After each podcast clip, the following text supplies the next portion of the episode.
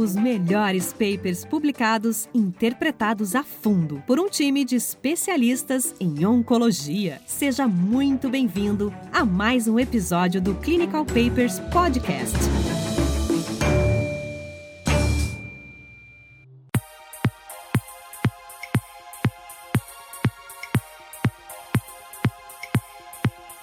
Olá a todos, eu sou a Mariana Escarante, oncologista clínica especialista em tumores ginecológicos na DASA. Esse é um episódio do Clinical Paper sobre atualização após cinco anos de segmento do estudo Solo 1, publicado na Lancet Oncology em dezembro de 2021. E para discutir conosco esse tema tão importante, eu convido a doutora Daniela Assad, que é oncologista titular do Círio Libanês em Brasília, grande especialista em tumores ginecológicos e câncer de mama. Dani, seja bem-vinda ao Clinical Papers. Obrigada, Mário. Agradeço o convite. Me sinto muito honrada de estar aqui com você hoje, podendo discutir esse estudo tão importante que mudou a nossa prática clínica. Certamente mudou, né? Acho que vale a pena nós comentarmos um pouco sobre o contexto e o racional né, da terapia de manutenção em câncer de ovário para a nossa audiência. Então, como se sabe, a grande maioria das pacientes com carcinoma seroso ou endometrióide de ovário de alto grau, elas são diagnosticadas em estádio avançado, estádio 3 ou 4, e a despeito de uma excelente resposta à primeira linha baseada em platino e taxano, a grande maioria dessas pacientes, 80%, acabam recorrendo nos primeiros dois anos. E a partir da recorrência, essa doença se torna, então, o racional é que ela se torne incurável. Então, buscar uma terapia de manutenção que pudesse prolongar, atrasar uma eventual recorrência ou mesmo curar essas pacientes sempre foi algo interessante. E aí que vem, né? Várias abordagens foram tentadas ao longo da história do tratamento da neoplasia de ovário. Tentaram pazopanib, tentaram quimioterapia com taxano, é, bevacizumab, mas aí nós descobrimos que um percentual considerável das pacientes com câncer de ovário apresentavam mutação em BRCA1 ou 2, somática ou germinativa, da ordem ali de 20% se a gente somar essas duas populações, somática e germinativa.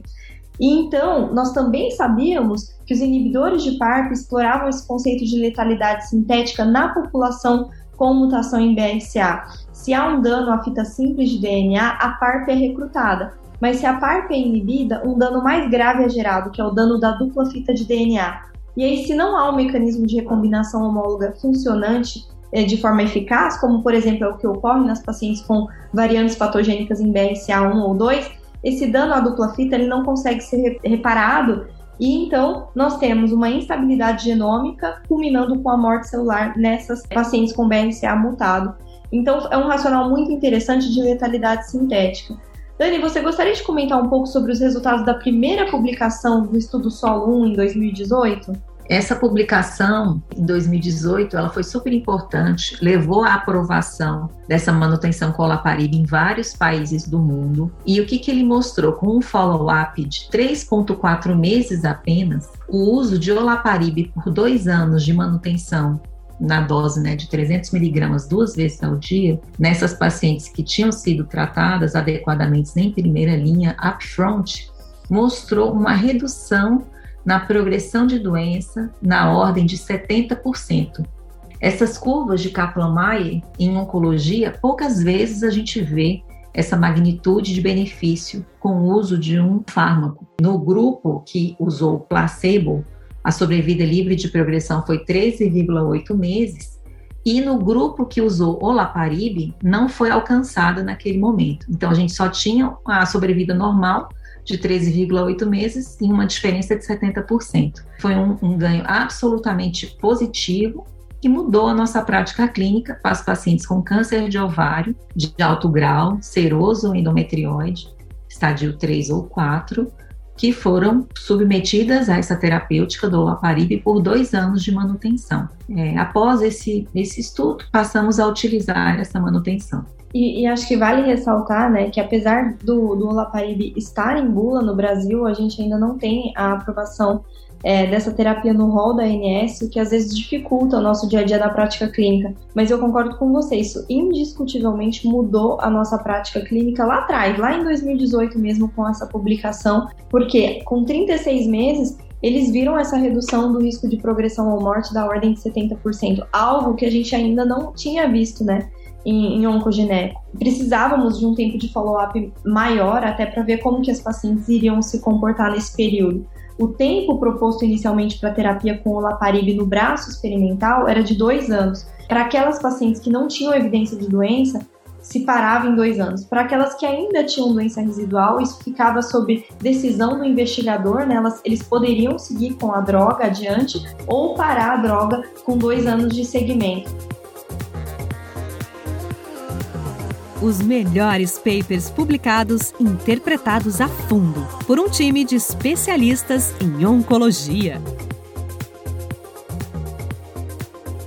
Então, esse foi um estudo de fase 3, um estudo cego, que recrutou em torno de 390 mulheres com câncer de ovário, seroso de alto grau ou endometrioide. Essas pacientes foram adequadamente tratadas. As pacientes poderiam ser do estádio 3.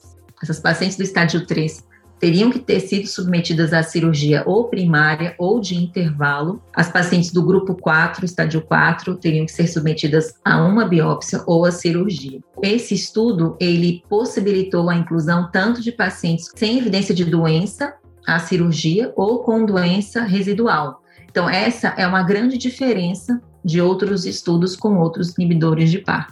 Acho que foram 15 centros que recrutaram essas pacientes em 18 países. Foi um estudo muito grande, que é difícil a gente recrutar esse número de pacientes com mutação de BRCA. As pacientes tinham que ser, então, tratadas com cirurgia e com quimioterapia à base de platina.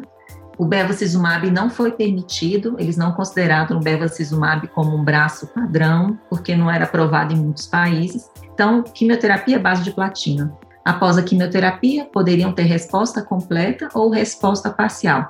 Essas foram as pacientes que foram é, proposto a manutenção. Os pacientes com resposta completa, o critério padrão de sem doença radiológica e com CA125 normal, e resposta parcial, poderiam ter doença radiológica desde que tivessem respondido a pelo menos 30%, ou sem evidência de doença radiológica, mas com CA125 alterado. O que eu achei interessante desse follow-up agora de cinco anos é que eles fizeram uma divisão também baseada em risco clínico, como a gente tem visto nos outros estudos com inibidores de PARP. As pacientes foram divididas em alto risco clínico e baixo risco clínico. Quem foi a paciente de baixo risco clínico? A paciente padrão, estadio 3, sem doença residual. Todos os outros, as outras pacientes foram alto risco clínico, tanto estadio 4 quanto estádio 3 com doença residual ou com cirurgia de intervalo. Isso eu achei uhum. super interessante, que eles consideram essas pacientes já mais graves porque não foram operadas upfront. Eles fizeram também essas avaliações de sobrevida livre de progressão nesses grupos de alto risco clínico, baixo risco clínico, de acordo com a mutação de BRCA. Então, foi bem interessante a gente ver como se comportou a sobrevida livre de progressão, primeiro, com esse follow-up maior de cinco anos, que nenhum estudo de inibidor de PARP até o momento tem esse follow-up, acho que isso é importante a gente falar, que a gente está falando de pacientes que terminaram o tratamento e tiveram pelo menos é, o dobro de tempo aí sem isso para a gente ver como que elas se comportaram. As exclusões foram as exclusões quem tem história de leucemia ou síndrome mielodisplásica, porque isso é uma preocupação de quem usa inibidor de PARP, ou uso prévio de inibidor de PARP. As pacientes para iniciar a manutenção em até oito semanas, isso também é uma coisa importante. Importante muitas vezes falar. Né, a gente não, não tem o teste, depois é aquela briga para conseguir o remédio.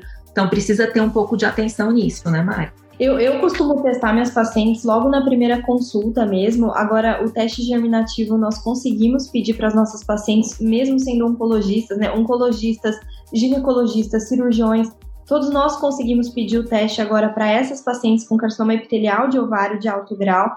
E nós temos cobertura pelo rol da ANS. Então, acho que quanto mais cedo nós conhecermos o status quanto à mutação em BRCA, melhor é para nossa paciente, não só para definir a terapia de manutenção em primeira linha, mas para eventualmente estabelecer alguma estratégia de redução de risco nos familiares dessa paciente, né? E para a própria paciente, que eventualmente merece um rastreamento individualizado para neoplasias de mama. Mas fugir um pouco aí do, do, do, paper, né? Não, mas, mas eu acho que isso é a importância da gente discutir gineco câncer de ovário, a gente é. precisa falar disso, né? É, e voltando aqui agora ao estudo, então nessa publicação agora de cinco anos, o que, que eles trouxeram? essa sobrevida livre de progressão com cinco anos, que não, não tivemos nenhum estudo sobre isso, e alguns dados interessantes de tempo para o primeiro tratamento após a progressão, tempo para o segundo tratamento após a progressão, para poder ver se o uso de olaparib impacta nos tratamentos subsequentes, na, na tolerância aos tratamentos. Então, isso é super importante. E os dados de sobrevida global ainda são imaturos. Então, a gente ainda não tem essa informação. Os melhores papers publicados, interpretados a fundo por um time de especialistas em oncologia. E o que foi visto? Assim, nós tínhamos lá em 2018 um hazard ratio de 0.3. Como que ficaram os números nessa atualização, uma análise pós-ROC com um segmento de 5 anos?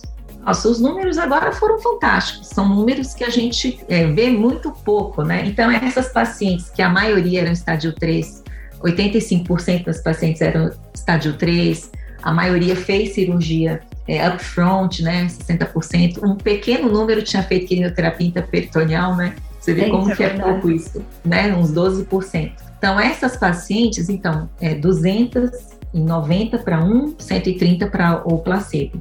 A gente viu que a sobrevida livre de progressão, 13,8 meses no grupo placebo, e a mediana da sobrevida livre de progressão no olaparib foi de 56 meses uma coisa absolutamente chocante. Supere muito qualquer tipo de expectativa nossa. A gente coloca esse resultado, por exemplo, em perspectiva com o solo 2. O solo 2, que é um estudo que utiliza o laparib em pacientes já com doença em, em recaída, né, ou seja, é o segundo tratamento. Solo 2, a gente tinha um grande percentual de pacientes com mais de quatro linhas de tratamento. Exato, né? Então, nessas doenças em recaída, o ganho foi de 13 meses. A gente está falando aqui de um ganho de quase 40 meses. É uma coisa que a gente não vê isso em, em oncologia reforçando a necessidade, como você comentou no começo, de fazer o melhor tratamento logo que a gente descobre, para evitar que essa doença entre em recaída e se torne incurável. Então, o que esse estudo mostrou é que cerca de metade das pacientes que foi oferecida manutenção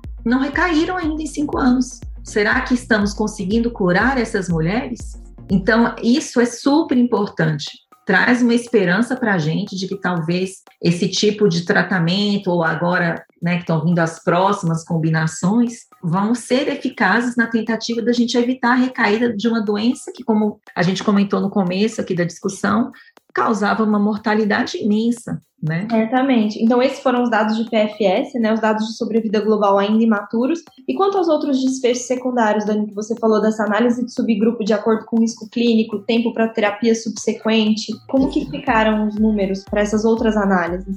Então, quando a gente vê a segunda sobrevida livre de progressão, então a gente tem a primeira progressão, que a gente avaliou, a segunda progressão o tempo para o placebo foi 42 meses, para o grupo do Lapariba ainda não foi alcançado. Então, é um estudo positivo também nessa segunda progressão de doença. Os intervalos para o tratamento, tanto após a primeira progressão quanto a segunda, todos favorecem o grupo do Olaparib, em que pese que o grupo do placebo, após a progressão, um quarto utilizou o Olaparib. Né? Então, mesmo eles tendo utilizado uma, uma, um remédio muito bom, mesmo assim, o grupo que utilizou primariamente foi considerado melhor. Isso é importante para a gente falar.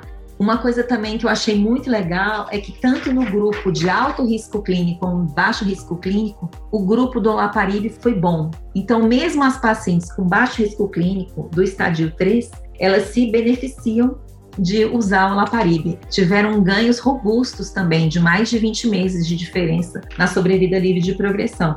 E isso, essa, essa informação a gente não sabia. E mostra, assim, para esse estudo uma força muito grande, porque a gente tem os outros estudos de primeira linha, com outros inibidores de PARP, que às vezes os cenários são um pouco diferentes, mas essa terapêutica, para quem tem mutação de BRCA, ela é inquestionável. Todas se beneficiam, né, Mari?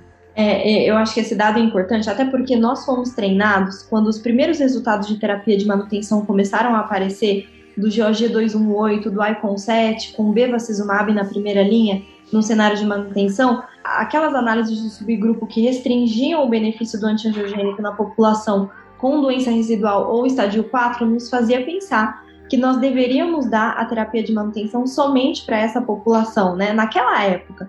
Agora o mindset é diferente. A análise do solo 1 mostra isso para gente, que o ganho é irrestrito, assim, ele não depende do status pós-cirúrgico. Todos os subgrupos, independente do status pós-cirúrgico, se beneficiaram. E isso vai em concordância com a análise até do Paola, que é uma população diferente não selecionada para biomarcador, né? Incluímos todas as pacientes ali, mas de novo, o benefício ele se manteve é, para a população, naquela população com deficiência de recombinação homóloga, por exemplo, mesmo sem mutação em BRCA, você via um benefício é, irrestrito, independente do status pós-cirúrgico. Então a gente sai de um cenário que a terapia de manutenção deveria ser oferecida para uma população muito selecionada, para algo mais amplo e selecionando as pacientes de acordo com a característica molecular. Olha, o critério que nós vamos usar a partir de agora na nossa prática clínica é pacientes com carcinoma seroso ou endometriose de ovário de alto grau, estádio 3 ou 4, pós-quimioterapia baseada em platina, independente do status pós-cirúrgico, se beneficiam de inibidor de PARP na presença dessa mutação em BRCA, seja somático ou seja germinativo. Eu acho que sim, Dani, eu concordo com você que nós começamos a falar sobre cura nessas pacientes, uma vez que a gente arrasta aí uma sobrevida livre de progressão para 56 meses, é algo impressionante. Nós não víamos isso antes em neoplasia de ovário, apesar de se discutir que a população que tem uma mutação em BRCA tem um melhor prognóstico, a gente ainda assim sabia que 50% dessas pacientes já tinham apresentado recorrência, parte delas já tinham falecido da doença em até 5 anos, e a gente muda esse cenário com essa medicação. Então não dá para questionar um benefício do inibidor de PARP neste cenário. E aí eu te pergunto, na sua prática clínica, não tenho dúvida que você faz isso também, e, e o que esperar de toxicidade para as pacientes com inibidor de PARP nesse cenário? Eu acho que assim, as grandes toxicidades, né, que foram apresentadas são as da classe realmente, como anemia, em termos de evento adverso grave, né? 22% do grupo do olaparib teve versus 3% do placebo. A astenia também é uma coisa que acontece né, com o olaparib e a gente vê também alguns eventos é, hematológicos, né, como plaquetopenia, neutropenia, que são os eventos mais importantes. Algum grau de náusea e vômito, mas é importante a gente falar que isso, apesar de ter levado a, às vezes, né, ter uma, um intervalo, né, uma suspensão temporária do tratamento, ou às vezes uma redução de dose, foram poucos os casos de descontinuidade do tratamento por toxicidade. Então a gente observa que é um, um, tratamento que ele é bem tolerável nas nossas pacientes, muito mais do que quimioterapia. A gente observa isso. Até tem outras publicações que foram de qualidade de vida, pegando os dados do solo 1, mostrando essa questão das toxicidades. Eu acho, então, que as principais toxicidades que a gente observa, inclusive na nossa prática clínica, é o que os, os estudos mostram, né? De anemia, neutropenia, fadiga e astenia. Infelizmente, para fadiga e astenia, a gente tem pouco a oferecer, porque não temos tratamentos eficazes para isso mas sabemos que a atividade física é importante, até a própria terapia cognitiva, isso tudo faz alguma diferença, mas anemia, neutropenia a gente consegue manejar, às vezes com redução de dose, então é uma coisa muito tranquila que não nos preocupa. E a principal preocupação seria sobre a ocorrência de leucemia ou síndrome mielodisplásica ou segundo tumor. Essa preocupação vem ali dos dados do solo 2, né? Que a gente viu um percentual de até 8%, enfim, com mielodisplasia, mas isso não se reproduziu aqui. Será que na população do solo 2 nós vimos uma maior incidência de síndrome mielodisplásica por conta do número de terapias que as pacientes já tinham sido expostas, né? até 40% das pacientes do solo 2 com mais de quatro linhas então, talvez a exposição a múltiplas linhas de quimioterapia por conta de múltiplas recorrências seja um fator até mais importante para a incidência de síndrome mielodisplásica do que o próprio uso de inibidor de PARP. Mas certamente é um evento de interesse e que a gente precisa é, monitorar isso com, com cuidado. Acho que outro ponto importante das toxicidades é ressaltar que grande parte das toxicidades elas são transitórias e aparecem mais no início do tratamento, né? E que se nós dividirmos isso com as pacientes, principalmente do ponto de vista de náusea e fadiga, às vezes elas se tornam mais confiantes até para seguirem com o tratamento, é, levarem isso para frente.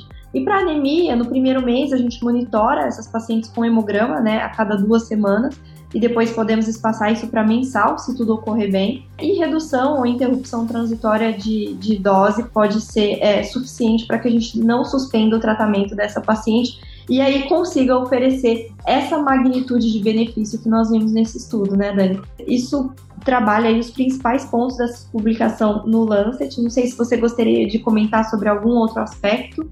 Não, eu acho que a, a, a, grande mensagem é: se tiver mutação de BRCA, é necessário a gente pedir esse tratamento. Temos que brigar por conseguir esse tratamento para as nossas pacientes. Infelizmente, a gente, como você comentou, ainda enfrentamos muitos, muitos é, obstáculos para tratar as nossas pacientes com inibidor de PARP em primeira linha, então, nossa senhora, é um obstáculo assim ferrenho. Mas é uma droga que impacta toda paciente com doença estádio 3, estádio 4. Agora, eu quero saber no futuro se as pacientes com menor risco também vão se beneficiar, né? É essa que é a grande questão, né? Se a gente vai conseguir utilizar isso para todas as pacientes. Ah, é, estadio 2B. Você sabe que recentemente eu tive isso na minha prática clínica, né? Nos Estados Unidos, às vezes, para estadio 2B, eles até listam no NCCN como uma opção possível, mas essa população não foi incluída, né? No, no estudo solo. É uma curiosidade que eu tenho também, Dani. E como é. vai ficar, né, agora que a gente está oferecendo inibidor de PARP mais cedo para essas pacientes, como que fica depois no futuro tratamento dela? Sequencial, né? Pós-PARP, né? Como que a gente. Nós vamos usar os dados do óleo? Os dados do óleo não mostraram um benefício grande em sobrevida livre de progressão. É, enfim, ele existe, ele está ali, tem significância estatística, mas não é algo robusto, né? Para é. permitir a reexposição da a inibidor de PARP. Eu acho que na prática clínica, o que eu tentaria fazer seria se minha paciente recorreu depois de um tempo muito grande é, fora da exposição de inibidor de PARP, talvez eu tentasse uma reexposição a inibidor de PARP pós-platina. É, mas acho que isso ainda precisa ser melhor estudado para incorporação no dia a dia. Concordo, penso também assim. Acho que depende muito do tempo, né? É, em quanto tempo demorou para usando, utilizando a medicação, né? Se teve ou não sensibilidade à platina, isso tudo vai impactar no nosso algoritmo de tratamento. Mas eu acho que a mensagem é essa mesmo. Vamos usar, né? Testar as nossas pacientes Exato. e usar o inibidor de PARP para estádio 3 e 4, seroso endometrioide de alto grau, pós-término de quimioterapia baseado em platina. Acho que essa é a, a grande mensagem. Dani, muito obrigada pela sua disponibilidade. Nos vemos aqui em outros episódios, certamente. Combinado, Mário. Foi um grande prazer estar aqui hoje. Obrigada, pessoal. Não percam o próximo episódio, em que nós vamos discutir o Keynote 775, avaliando é, o tratamento de imunoterapia com lenvatinib em tumores de endométrio. Obrigada, um abraço a todos vocês.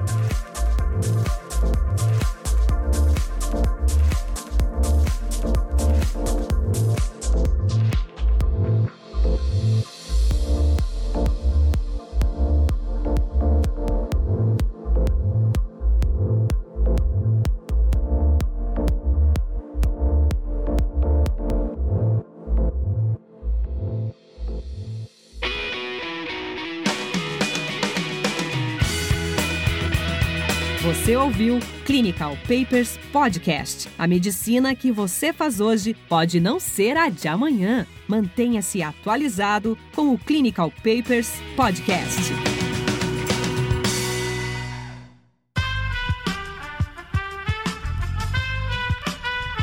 Esse podcast foi editado por Aerolitos Edição Inteligente.